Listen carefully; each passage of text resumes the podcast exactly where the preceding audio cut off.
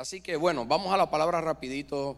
Eh, eh, tengo aquí mucho que hablarles. Espero hacerlo en el tiempo que me queda. Y la semana, o hace varias semanas comenzamos una nueva serie de mensajes que se titula eh, Las siete iglesias del Apocalipsis. Las siete iglesias del Apocalipsis. Y, y el último mensaje que hablamos fue mantente fiel. Si usted no escuchó el último mensaje o no escuchó el primero, yo le aconsejo que vaya a la página de YouTube de nuestra iglesia, de Casa de Dios Cielos Abiertos, y usted los vea porque van a ser de bendición a su vida y usted va a comenzar a conectarse con lo que Dios está hablando para este tiempo. La primera iglesia que se habló fue la iglesia de Éfesos y hablamos vuelve al primer amor y la segunda fue la de Esmirna, donde hablamos mantente fiel. Y hoy vamos a continuar con la iglesia de Pérgamo bajo el título No comprometas tu fe. Toca el que está a tu lado y dile no comprometas tu fe. Y si allá atrás el sonido me pueden dar un poco de monitor, se lo voy a agradecer. No comprometas tu fe. Y vaya conmigo rápido, Apocalipsis capítulo 2, versículo 12 al 13. Apocalipsis capítulo 2, versículo del 12 al 13. Me dice amén cuando lo tengas, si no va a estar ahí en las pantallas. Y vamos a leer, dice, y escribe el ángel de la iglesia en Pérgamo, el que tiene la espada aguda de dos filos, dice esto, yo conozco tus obras y dónde moras donde está el trono de Satanás, pero retienes mi nombre y no has negado mi fe. Ni aun en los días en que Antipas, mi testigo fiel, fue muerto entre vosotros, donde mora Satanás. Déjame hablarte un poco rapidito de la iglesia de Pérgamos eh, o de esta ciudad donde estaba localizada esta iglesia. Eh, la iglesia de Pérgamo estaba alrededor de 45 millas al norte de la iglesia de Esmirna, o estaba en Asia. Una de las cosas interesantes es que fue la capital de la provincia romana de Asia, pero como su ubicación no favorecía el comercio, eh, luego Éfeso comenzó o pasó a ser la capital de Asia romana en esa región. Actualmente todavía esa ciudad existe y esa ciudad eh, se llama, se conoce en este tiempo como la ciudad de Bérgama, que está en Turquía. Y y es interesante cuando vemos las otras iglesias que hemos estudiado eh, y miramos, Éfeso en aquel tiempo se conocía como el centro de la política en Asia. Esmirna se conocía como el centro de comercio, pero Pérgamo se conocía como el centro religioso. Era un centro religioso de aquel tiempo, un centro de idolatría. Algunas cosas acerca de, la religión o de la idolatría que se practicaba en ese lugar es que el sello de esa ciudad era el caduceus. Usted sabe lo que los doctores cuando se gradúan, el palito ese con las serpientes, no sé si lo ha visto, y las hadas, ese es el caduceus. Y ese era el emblema oficial de, eh, Pérgamo, porque ese símbolo eh, tiene descendencia de los de dioses paganos. Y eh, el dios de Pérgamo era Ausculapios. De hecho, Ausculapios eh, tenía, eh, tenía, había una imagen de él donde este hombre tenía esa vara con las dos serpientes, que Ausculapios es tipo del anticristo. y en aquel tiempo lo llamaban como el dios de la medicina. De hecho, ellos creían que a tal punto que Eusculapios podía morir y podía resucitar el mismo. ¿Le parece eso lo que el anticristo va a suceder cuando, cuando va a pasar cuando venga lo que la Biblia nos habla, que la gente va a pensar que él va a ser el Mesías y no va a ser así. Y entonces, eh, y venía de dioses paganos y de Hermes, que era el dios de comercio. Hermes era el que tenía esta vara y de Hermes se la pasaron a este otro dios pagano y entonces de ahí la descendencia. De hecho, se pensaba que Zeus había nacido en Pérgamo. Había un templo eh, extravagante, era una mega construcción en Pérgamo de este dios pagano Zeus, que le consideraban como el dios del cielo, o es uno que sale con el trueno, es un dios de la mitología griega. Eh, y otra cosa interesante es que cuando Ciro, Ciro, que era el rey de Persia, que invadió Babilonia y tomó autoridad, cuando Ciro, invade, invade a Babilonia, los sacerdotes babilónicos junto a sus aprendices y sus tesoros se mudaron a Pérgamo y allí establecieron la cultura y la religión de dónde? De Babilonia. en otras palabras, Babilonia no dejó de existir en términos de su religión e idolatría, sino que ese espíritu que estaba en Babilonia ahora se mudó para dónde? Para Pérgamo. So, si usted entiende todas estas cosas, ya usted ve por qué Jesús da a conocer cuando escribe a la iglesia de Pérgamo que ahí era donde estaba el trono de Satanás y no solamente eso, sino que ahí moraba Satanás. Y yo quiero decirte algo, Satanás no es omnisciente, solamente Dios es omnisciente. Solamente Dios puede estar en todas las partes. Satanás solamente puede estar en un lugar a la misma vez. Y Jesús estaba hablando en este tiempo que, y en ese periodo en donde esta iglesia estaba viviendo que Satanás vivía en Pérganos, en Pérgamo. Satanás moraba, su trono estaba ahí. So, imagínense la idolatría que había en ese lugar. Y ahí era donde estaba esta iglesia. En medio de toda esa idolatría estaba la iglesia de Pérgamo establecido. Y es interesante que a pesar de que Dios eh, deja saber quién habitaba allí, da un reporte tremendo, comenzando acerca de la iglesia de Pérgamo. Le dice que a pesar de esto, el reporte que Dios les da es que retienes mi nombre y no has negado mi fe. No, no, no debió de ser fácil retener el nombre de Jesucristo en un lugar donde Satanás habitaba donde el trono de Satanás estaba. Entonces, eso es lo que Dios le dice. Ustedes han retenido mi nombre, ustedes han retenido mi fe. Lo que Dios le estaba diciendo en otras palabras es que ustedes están siendo mis embajadores donde habita Satanás y en el lugar que es el centro de idolatría. Ustedes están siendo mis embajadores. Y ese es el primer punto que yo quiero establecer en esta hora. Somos embajadores del reino. Si me puedes dar un poco de monitor, te lo voy a agradecer. Somos embajadores del reino. Déjame explicarte esto un poco acerca de, lo que es ser embajadores del reino, para que entendamos por qué eh, Dios o Jesús le habló a la iglesia de Pérgamo y les dijo acerca de retener el nombre. Eh, vamos a Éxodo capítulo 20, versículo 7. Éxodo capítulo 20, versículo 7. Dice aquí es uno de los mandamientos. De hecho es el tercer mandamiento que Dios le da a, Moisés para que se lo entregue al pueblo de Israel. Y dice, no tomarás el nombre de Jehová, tu Dios, en vano, porque no dará por inocente Jehová al que tomare su nombre en vano. Entonces, muchas veces pensamos que este mandamiento habla simplemente de hablar mal del nombre de Jesús. Pero no es simplemente esto, esto también está hablando de cómo nosotros representamos el nombre de Dios. Y fíjate que Dios dijo, ustedes han retenido que mi nombre, eso habla en plural, siempre que Dios habla de su nombre, habla en plural, porque lo podemos conocer de muchas maneras, pero Él tiene un nombre que es nombre sobre todo nombre. Entonces le dijo, has retenido mi nombre. En otras palabras, estás siendo un embajador, estás representando y usando mi nombre como debe de ser. Entonces representar o, sea, representarlo, es conforme a lo que Él quiere y a lo que Él demanda, no conforme a lo que nosotros pensamos que debemos hacer para representarlo. Pero pues no se puede llevar o representar un hombre y hacer algo que va en contra de su carácter. Si vamos a representar a Dios, tenemos que representarlo conforme a lo que Él es. Déjame hacerte un ejemplo acerca de lo que sería tomar el nombre de alguien en vano. Si usted dice que usted va al equipo de Dallas Mavericks o usted es un jugador del equipo de Dallas Mavericks y usted se pone la camisa de Dallas Mavericks, pero cuando entra a la cancha juega para los Lakers, usted está llevando el nombre de Dallas Mavericks en vano.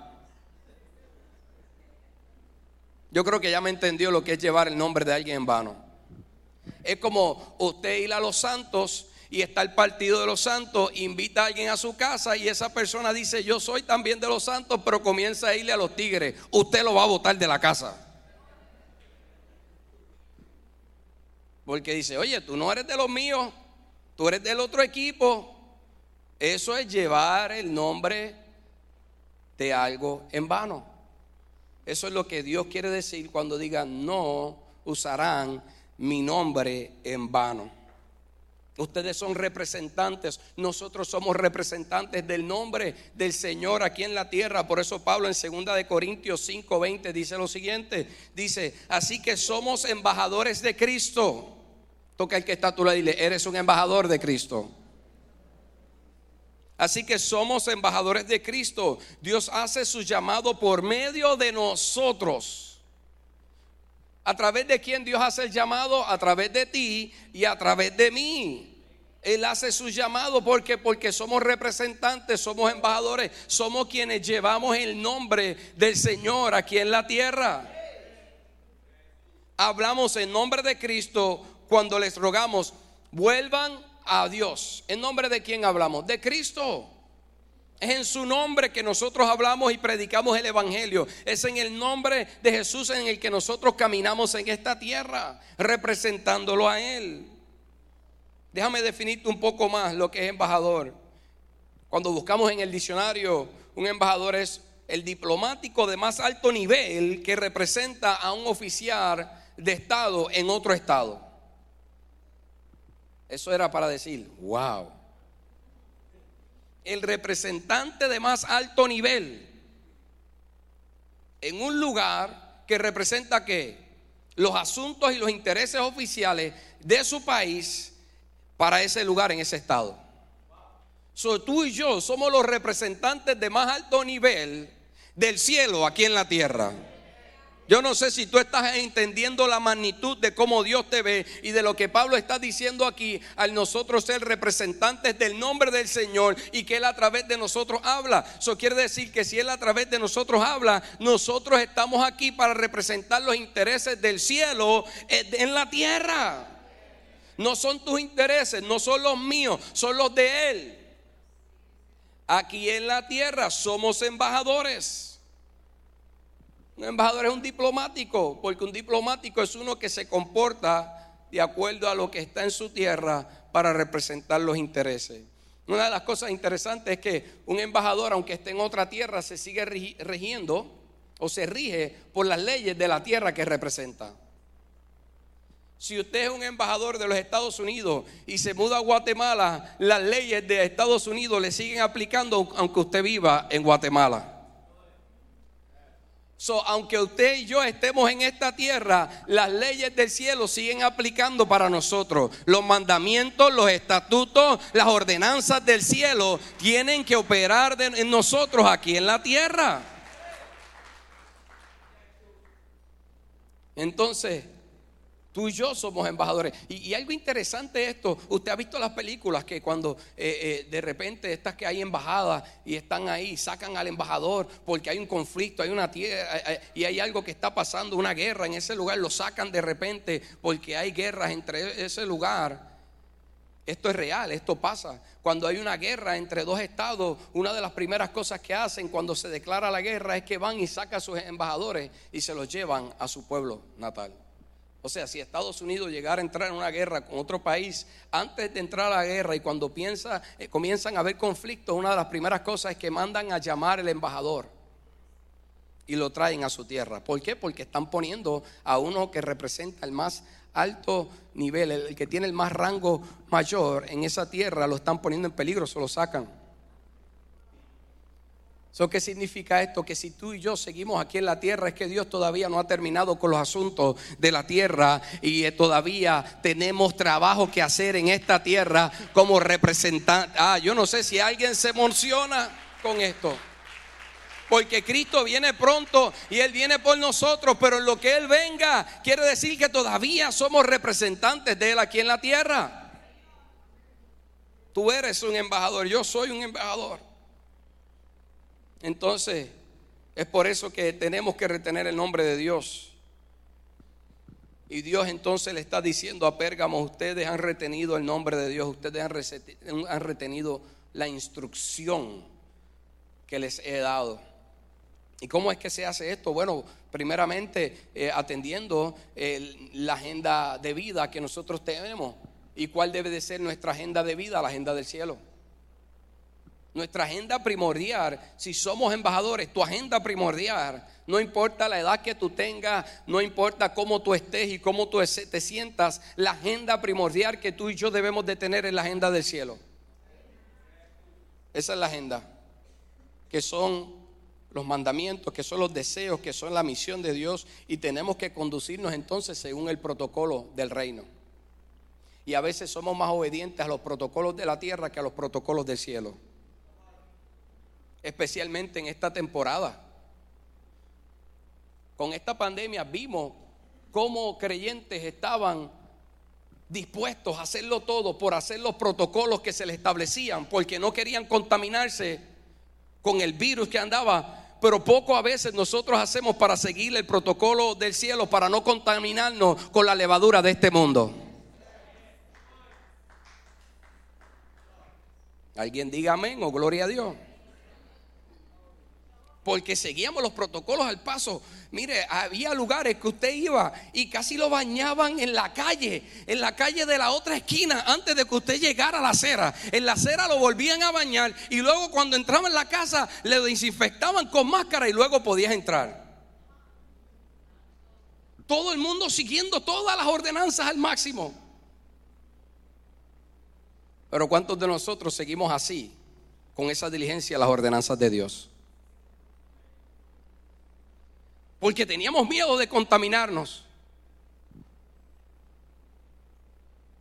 Mayor debe de ser el temor de contaminarnos con el pecado. Porque eso quizás pueda matar mi cuerpo, pero el pecado puede matar mi alma. Entonces tenemos que mantener los protocolos y tenemos que seguir manteniendo la doctrina pura de Dios. Es así que nosotros somos embajadores. Ya no es lo que creemos, sino es la verdad absoluta de Dios. Si no lo hacemos, entonces usamos el nombre de Dios en vano. Y ahí es donde dice, nadie use su nombre en vano. Y no demostramos la identidad que debemos asumir en esta tierra. Es por eso que tengamos cuidado con las tentaciones de este mundo. Y no comprometas tu fe. No comprometas tu fe, no comprometas tu identidad, no comprometamos nuestra fe, pues el fin de las tentaciones es alejarnos de la agenda de Dios, robando nuestra identidad como embajadores del reino. Así que toca el que está a tu lado y dile, no comprometas tu fe. Vaya conmigo a Apocalipsis capítulo 2 para ver qué es lo que sigue esta carta hablando, qué es lo que Jesús le sigue hablando, porque le dio un buen reporte, le dijo, ustedes están, le, habló al pastor, porque este mensaje era al ángel de la iglesia, le dio un buen reporte, le dijo, tú estás bien, tú estás reteniendo mi nombre, ahora tengo algo en contra tuya. Y se lo dice en el versículo 14 al 15, pero tengo unas pocas cosas contra ti que tienes ahí a los que retienen la doctrina de Balaán que enseñaba a Balaac a poner tropiezo ante los hijos de Israel, a comer de cosas sacrificadas a los ídolos y a cometer fornicación. Y también tienes a los que retienen la doctrina de, la, de los nicolaitas, la que yo aborrezco. Entonces Dios le da ahora una advertencia al pastor o al líder de esta iglesia, al ángel al cual le está hablando al mensajero, le da una advertencia y a una amonestación a este ángel. Y es que tenía personas en la congregación con doctrinas que estaban llevando al pueblo a, a comprometer su fe. Había gente en el pueblo y el pastor estaba permitiendo estas cosas, que estaban comprometiendo su fe. Estaban comprometiendo su fe y espiritualidad con los asuntos y los negocios del mundo para entender esto, tenemos que entonces entender un poquito de, más de, Balaán y, de la doctrina de los nicolaitas, nicolaitas, para que usted entienda por qué Jesús le habla esto.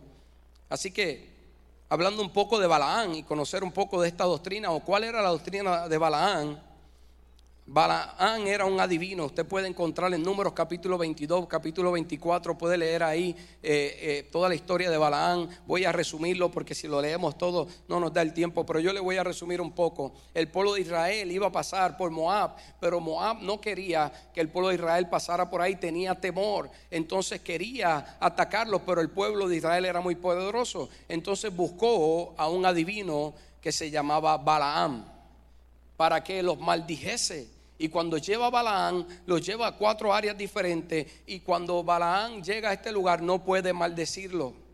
Porque dice, lo que Dios ha bendecido, yo no lo puedo maldecir. Dios no se lo permitió. Ahora, lo interesante es que antes que Balaán fuera a este lugar, por medio de Balaán, Dios le dijo varias veces que no fuera con los hombres que vinieron a buscarlo para ir a maldecir al pueblo. Dios le dijo, y si usted sabe la historia, cuando iba de camino en un burro, el burro le habló. Porque el ángel de Jehová estaba delante de él con la espada desenvainada. Estaba de frente para herir a Balaán porque no le había hecho caso a la voz de Dios que le dijo no fuera. Pero después de ahí le dijo que podía ir. Entonces quiero, quiero hacer un paréntesis en, esta forma. Hay veces que insistimos a Dios cosas que ya Él nos ha dicho que no. Y Él quizás nos permite porque nosotros seguimos insistiendo. Pero no es porque Él quiere. Porque Él después dejó ir a Balaán. Pero no era el deseo de Dios que Balaán fuera. Léalo, capítulo 22, capítulo 23, capítulo 24. Entonces, eh, eh, tenga cuidado con las cosas que Dios permite, pero no son las que Él quiere para usted. Tenga cuidado. Este voy a dar un ejemplo sencillo para no irme tan deep. Tú le estás pidiendo a Dios un carro. Y Dios te dice, te voy a dar un Toyotita que te lleve de tu casa a tu trabajo pero tú vas y te compras una SUV nueva del año que pagas mil pesos al mes. Y tú sales, eso fue Dios. Hizo un milagro. No, fue que tú insististe ahí, comprometiste el crédito y Dios lo permitió, pero ahora estás tú con la deuda semana tras semana que casi no puedes pagar ni la luz ni la renta. Es más, tienes que buscarte un roommate porque ahora no puedes pagar la renta. Ten cuidado con lo que Dios permite y con lo que Él prefiere. Ay, pero darse un traguito no es nada. Eso es lo que Dios prefiere. Déjame seguir con la doctrina de Balaam. Cierro el paréntesis. Entonces Balaam se va y no puede maldecir. No puede maldecir al pueblo de Israel. Y como no lo puede maldecir, entonces lo que hace es que le dice a Balaam cómo puede hacer que el pueblo de Israel se desvíe del camino del Señor. ¿Sabes que El enemigo no te puede maldecir porque ya tú fuiste bendecido con toda bendición espiritual, dice la palabra. Aleluya. Dale el aplauso al Señor.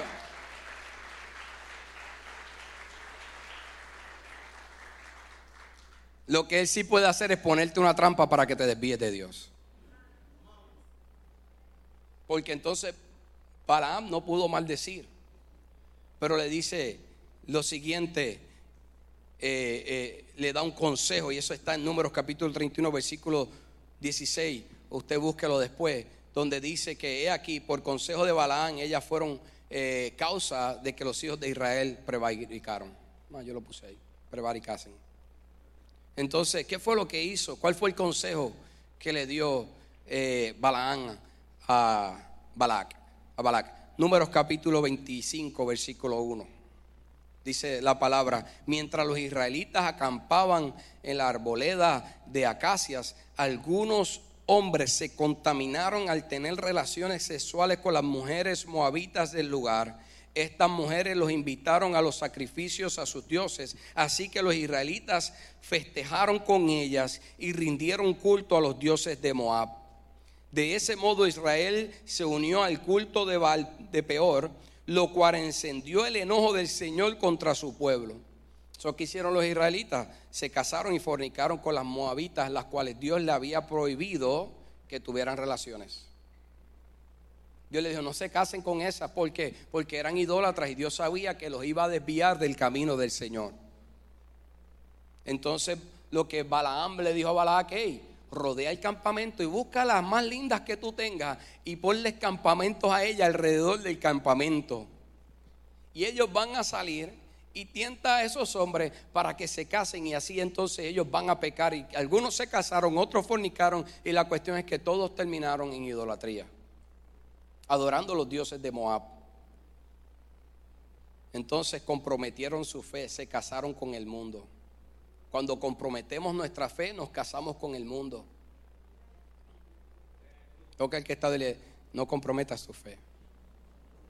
Es interesante ver que, Dios le está hablando a Pérgamo, le está hablando de esta doctrina que está basada en que en inmoralidad sexual y en idolatría. Es que está basada la doctrina de Balaán. Estaba llevando a la iglesia a que a inmoralidad y a idolatría. Entonces, Pérgamo, cuando vemos la definición, eh, eh, esta palabra compuesta, sola Pérgamo significa elevación, pero compuesta per es mezclado. Y gamo significa casamiento, en otras palabras, casamiento mixto o casamiento inapropiado.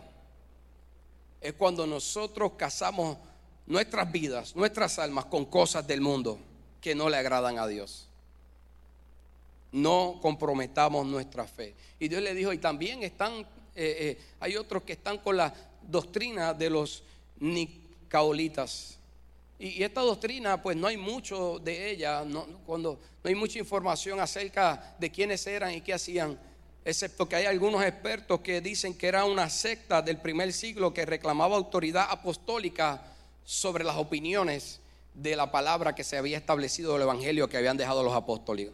Eran gente que venían a imponer lo que ellos creían cómo debían de hacerse las cosas y no como lo que ya se había establecido anteriormente. Como la doctrina de los apóstoles y profetas que habían establecido anteriormente. De hecho, eh, Nicao es conquistados y Laos son personas, son gente que quiere imponerse, quieren imponer lo que ellos piensan de la palabra y no lo que realmente el Espíritu está hablando de la palabra. Eso era gente que venían a imponer su autoridad, querían usurpar la autoridad para ellos venir y hablar lo que ellos pensaban que era lo correcto. Estaban rebelándose contra la autoridad. Entonces estos guiaban eh, la doctrina de Balaán y la doctrina de los, los otros. ¿Mm? Los otros. Los que estaban coladitos.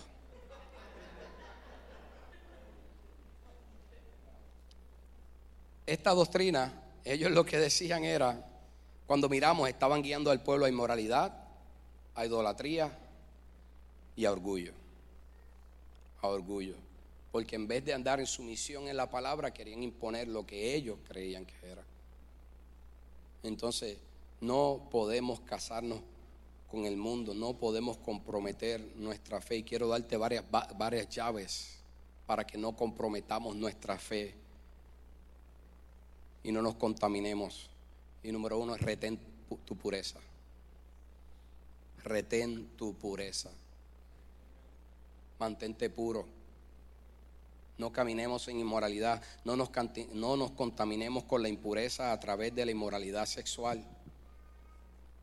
Las relaciones sexuales fuera del matrimonio, el matrimonio que es aprobado por Dios, que es entre hombre y mujer, las relaciones sexuales fuera de un hombre y mujer aprobado por Dios con un pacto delante de Dios es inmoralidad sexual y es fornicación y es adulterio. Es fornicación y es adulterio. Mira lo que dice Primera de Corintios 6:9. ¿No sabéis que los injustos no heredarán el reino de Dios los injustos? ¿Y quién dice aquí entonces que son los injustos? Te voy a dar la lista. no erréis, ni los fornicarios, ni los idólatras, ni los adúlteros, ni los afeminados, ni los que se echan con varones, ni los ladrones, ni los ávaros, ni los borrachos, ni los maldicientes, ni los estafadores heredarán el reino de Dios. Y sigue diciendo el versículo 12 al 13, ustedes dicen, para que usted entienda ahora esto desde otra versión, ustedes dicen, se me permite hacer cualquier cosa, pero no todo les conviene. Y aunque se me permite hacer cualquier cosa, no debo volverme esclavo de nada. Ustedes dicen la comida se hizo para el estómago y el estómago para la comida. Eso es cierto. Y aunque un día Dios acabará con ambas cosas, pero ustedes no pueden decir que nuestro cuerpo fue creado para la inmodalidad sexual. Fue creado para el Señor y el Señor le implora o le importa, perdón, nuestro cuerpo.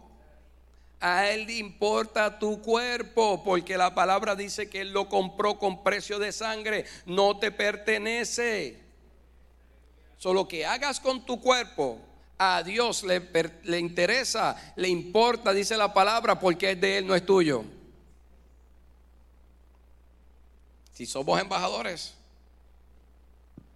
los israelitas fueron llevados a idolatría a causa de las relaciones que no estaban en acorde a sus mismas creencias. Comenzaron a practicar cosas. Y hay gente que confunde cosas. Hay pastores que yo lo amo.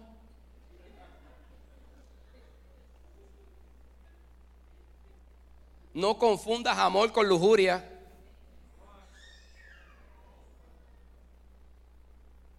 Porque todo lo que está hecho fuera del matrimonio si no está firmado por Dios, comienza influenciado por un espíritu que no es del de Dios. Si termina en una unión y termina en inmoralidad sexual. Dile, si tú quieres de esto, en el altar empezamos.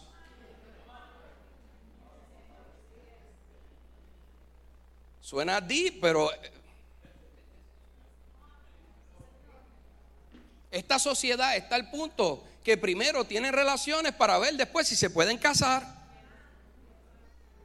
Es por eso que después se casan y la relación no la igual, porque no empezó fundamentada en amor, comenzó fundamentada en lujuria.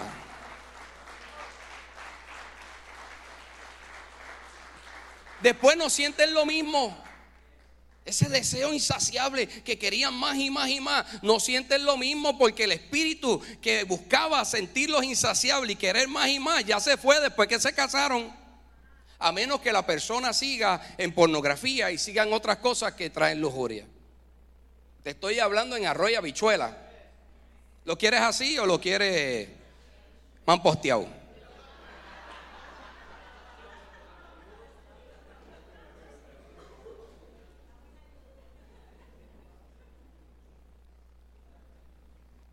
Si usted llega a vivir en los tiempos de la iglesia de Pérgamo, estas cosas usted las veía al aire libre, a la luz pública. Es más, aquí donde vivimos quizás no se ve tanto, pero si usted se va a algunas ciudades de las que yo viví, en Europa y en Asia, usted camina por algunas calles que usted va a ver cosas que usted se va a quedar sin palabras.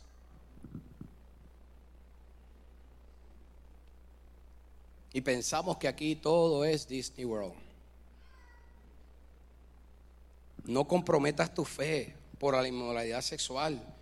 Y ten cuidado con los yugos desiguales. Dios le dijo a esta iglesia, eh, están en la doctrina de Balaán. ¿Y cuál era la doctrina de Balaán? Que el pueblo de Israel había buscado gente que no era la que Dios quería que se casara porque ellos tenían otras creencias. Hay otros que dicen, pastor, yo la voy a convertir, ella se va a convertir.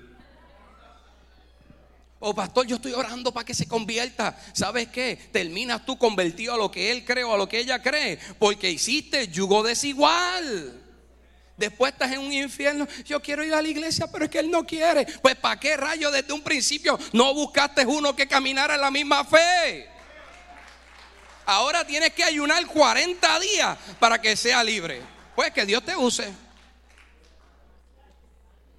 No, ora primero para que se convierta y después entonces busca que ame a Dios primero para que entonces te ame como Cristo amó a la iglesia.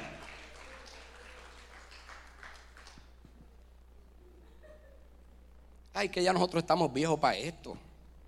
Ya nosotros somos viejos, olvídate de eso. Para el Señor eres nueva, criatura.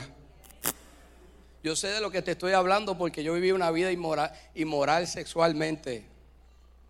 Y sé que cuando me convertí, te voy a hablar un poco de testimonio, y ahora en mi corazón yo era inmoral. Y cuando me convertí, tracé la raya. O somos o no somos. O soy embajador del reino o sigo caminando como camina el mundo. Si te conviertes, tienes que trazar la raya. Eres un embajador que claro que algunos caminamos en procesos para ser libres ahora de todo eso. Sí, pero ese proceso no puede durar 20 años. Si dura 20 años es que tú no estás buscando hacer nada para ser libre de eso. Si, si no puede ser libre, entonces Pablo dice, si no puede ser libre, no libro. Si no puede ser libre, Pablo dice entonces, cásate para que no te quemen.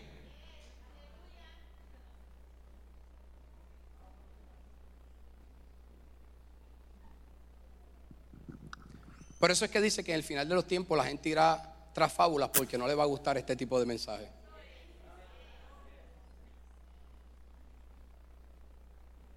Pero este es el mensaje que Dios le habló a las iglesias. Él no tuvo que describir la doctrina de Balaán como yo te la estoy describiendo porque ya ellos sabían lo que era. Y estoy seguro que el pastor de esa iglesia les comenzó a describir lo que era la doctrina de Balaán si ellos no la conocían como yo lo estoy haciendo contigo. Entonces ten cuidado con yugo desigual. Y ten cuidado con relaciones que no caminan con la misma fe. Si tú estás caminando con alguien que tú sabes que no camina en la fe que tú caminas, no es que no, no, ahora no nos relacionamos con gente que no practica la misma fe, es que ellos no te pueden influenciar a ti. Y a veces nosotros por, congraciarnos terminamos haciendo lo mismo que ellos hacen para nosotros ser los más amigos. Jóvenes, escuchen lo que estoy hablando hoy. Iglesia completa, les jóvenes.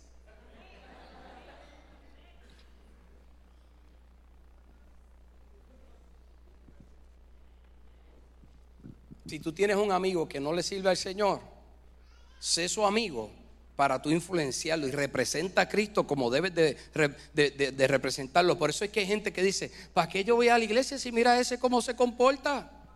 Él lo que está diciendo en otras palabras es que mira ese como lleva el nombre del Señor, lo usa en vano. Ahora no vengas a usar la excusa, ve, para eso me voy para el mundo. No, no, no. Métete más en lo que tienes que hacer. Entonces no, no comprometas tu pureza, mantente puro. Toca el que está a tu lado retén tu pureza. No nos contaminemos con el mundo. Mira, ten cuidado con lo que estás viendo en Facebook, en YouTube. Ten cuidado con los bikinis de hilo.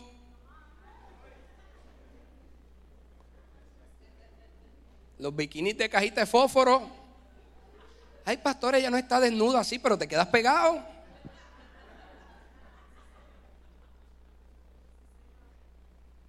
No comprometas tu fe. I know what I'm talking to you. Y retén tu pureza. No comprometas tu fe y quieres la otra y retén tu integridad. Mantente íntegro. No cambies pues nos convertiremos en lo que adoramos y nos volveremos esclavos de los ídolos que adoramos. A causa de la inmoralidad sexual de este pueblo, ahora ellos se habían vuelto que idólatras, el pueblo de Israel. Idolatría es todo lo que le quita el primer lugar a Dios. Para algunos es trabajo,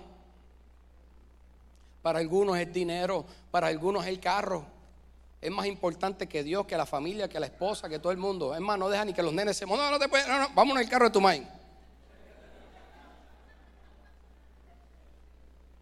Nos vamos al carro de tu main porque este lo acabo de lavar. El carro es el Dios, la casa, todo es la casa.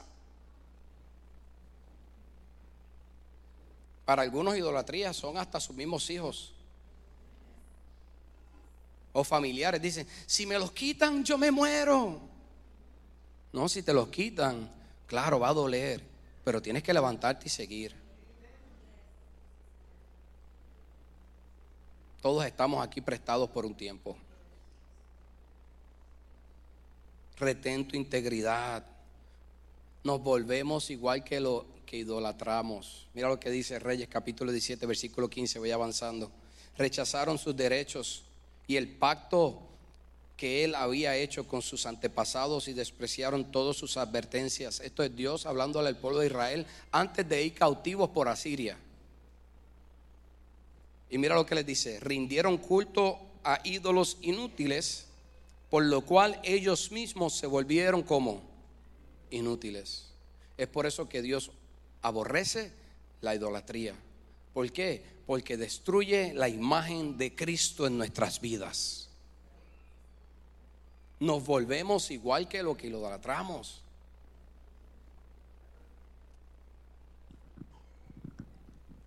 Dios la aborrece. No podemos adorar a Dios y a la misma vez tener otros ídolos.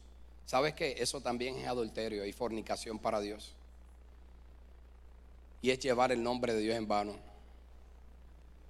Nos volvemos idólatras donde el primer lugar se lo damos a otras cosas. Y mira esto.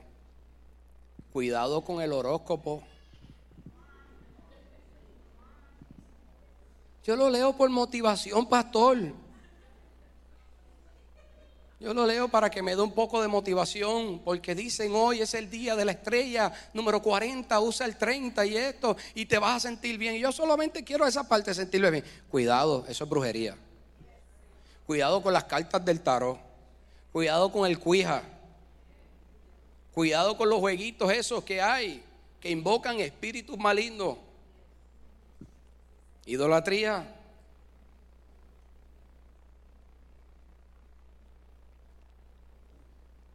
Hay cosas que abren puertas. Lo voy a decir ya que estoy aquí. Mire, hay películas que son del mismo diablo y las vemos y nos comprometemos. No estoy en contra, ah, que es religioso, no, no estoy en contra de ver películas, pero hay películas que en este tiempo ya son casi X. Y hay películas que son el mismo espiritual. Usted ve lo que ve ahí, es puro brujería, hechicería, encantamiento. Y nosotros como cristianos a veces vemos esas cosas y nos gusta. Ah, no, pastor, es que estoy viendo para conocer los espíritus y reprenderlos cuando los vea.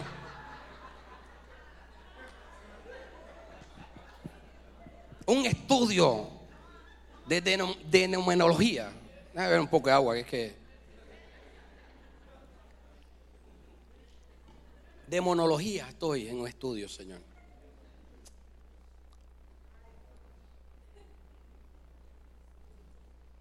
Ten cuidado, estás abriendo puertas.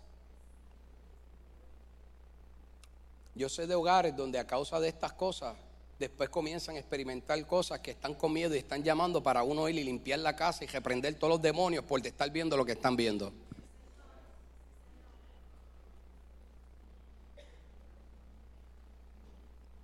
Ten cuidado con la yoga, la meditación.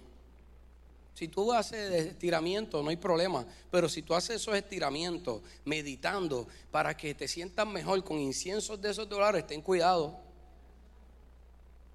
Las chakras, todas esas cosas. Brujería, idolatría, todo eso. No seas parte de actividades que tú sabes que envuelven algún tipo de adoración a otro Dios. No seas parte. Halloween. No seas parte yo lo que me puse fue una cintita aquí, pastor. Rambo.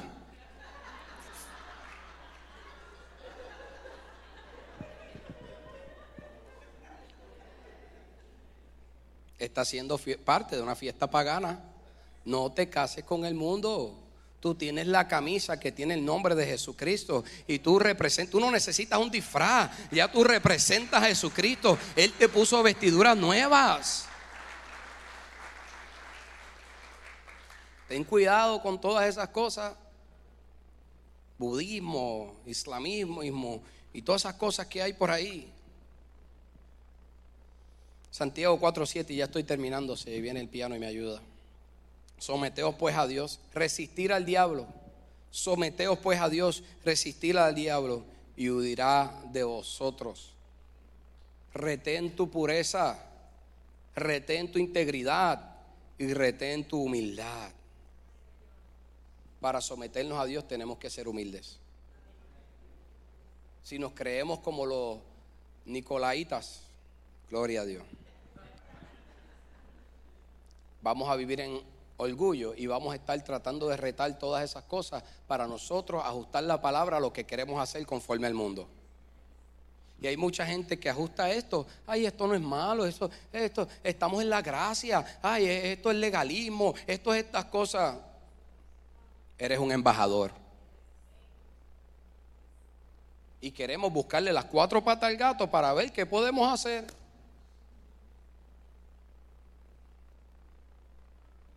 Mantente humilde y humíllate adelante de Dios, Señor. Hacemos lo que tú nos mandes a hacer, ya no nos pertenecemos. Mira esto, quiero decirte algo, no sacrifiques ganancias eternas por ganancias temporeras. Lo que este mundo te ofrece es temporero. No sacrifiques eternidad. Jesús dijo que es mejor que que te quiten un ojo o que te quiten un brazo entero, que pierdas la mano antes de perder tu alma.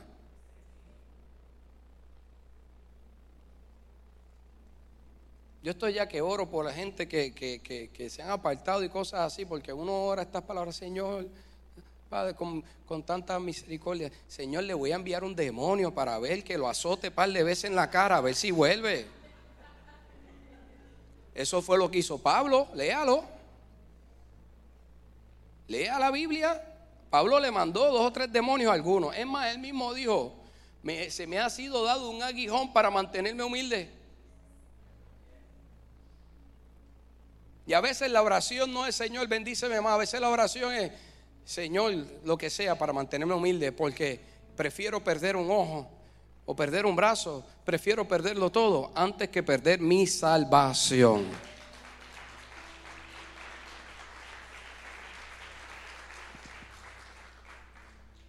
Yo estoy que le envío dos o tres aguijones a algunos. Porque los prefiero salvos. Me duele cuando veo gente que no está caminando con Dios y un día caminó. Sus casas se destruyen. Sus matrimonios, sus familias. Solamente encontramos paz en el Señor. Nada de lo que ofrece este mundo nos va a traer salvación.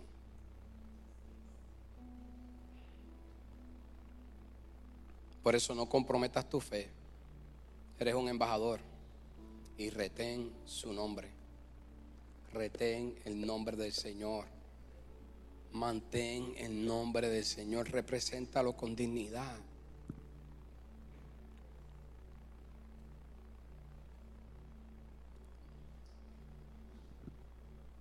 No es cualquier nombre. Es uno que para que tú y yo lo tuviéramos se pagó un precio muy alto. Apocalipsis 2, 16, 17, Jesús termina hablándole, le termina hablando. Por tanto, arrepiéntete, pues si no, vendré a ti pronto y pelearé contra ellos con la espada de mi boca.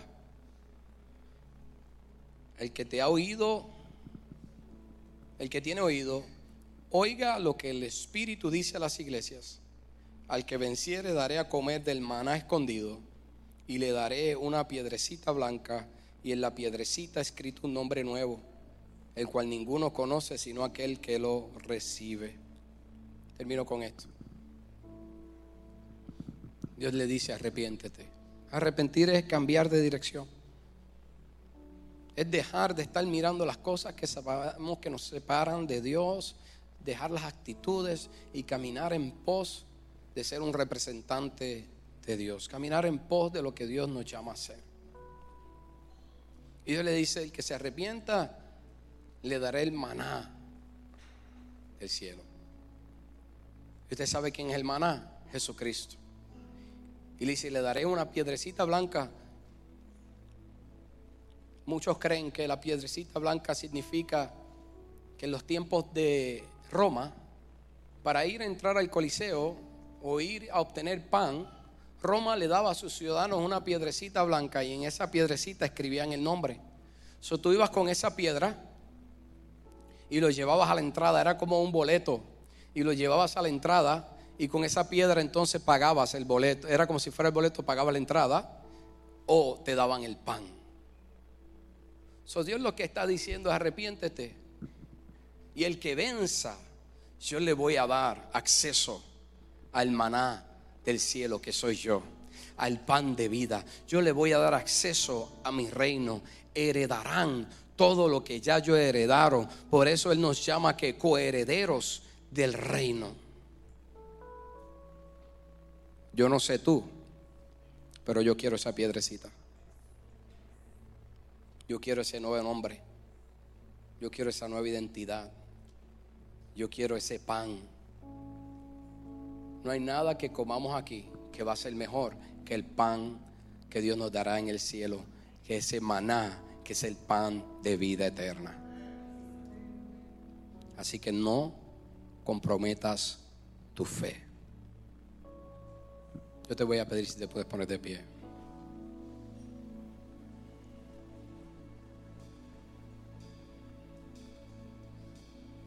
Ya hubo un tiempo de administración al principio, así que quiero rápido. Si hay alguien que quiere aceptar a Jesús o quiere arrepentirse, quiere aceptar, yo quiero que ahí donde usted esté haga esta oración conmigo. Si hay alguien que quiere aceptar a Jesús, que no lo haya aceptado, hoy es un buen día. Dios te ofrece maná del cielo, allá donde tú me estás viendo.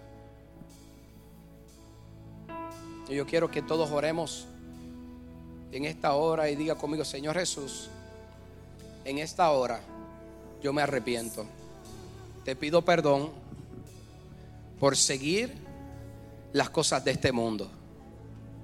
Hoy reafirmo mi fe contigo. Te reconozco que eres mi Salvador. Te pido perdón por mis pecados. Señor, te pido que escribas mi nombre en el libro de la vida. Y ayúdame, Señor, a vencer toda tentación y a no usar tu nombre en vano. En el nombre de Jesús. Amén. Amén. Padre, sea esta palabra, Dios de gloria, en cada corazón. Sea esta palabra en cada uno de mis hermanos, Señor. Fortalécelos, renuévalos, Señor, y vivifícalos en el nombre de Jesús. Amén. Amén.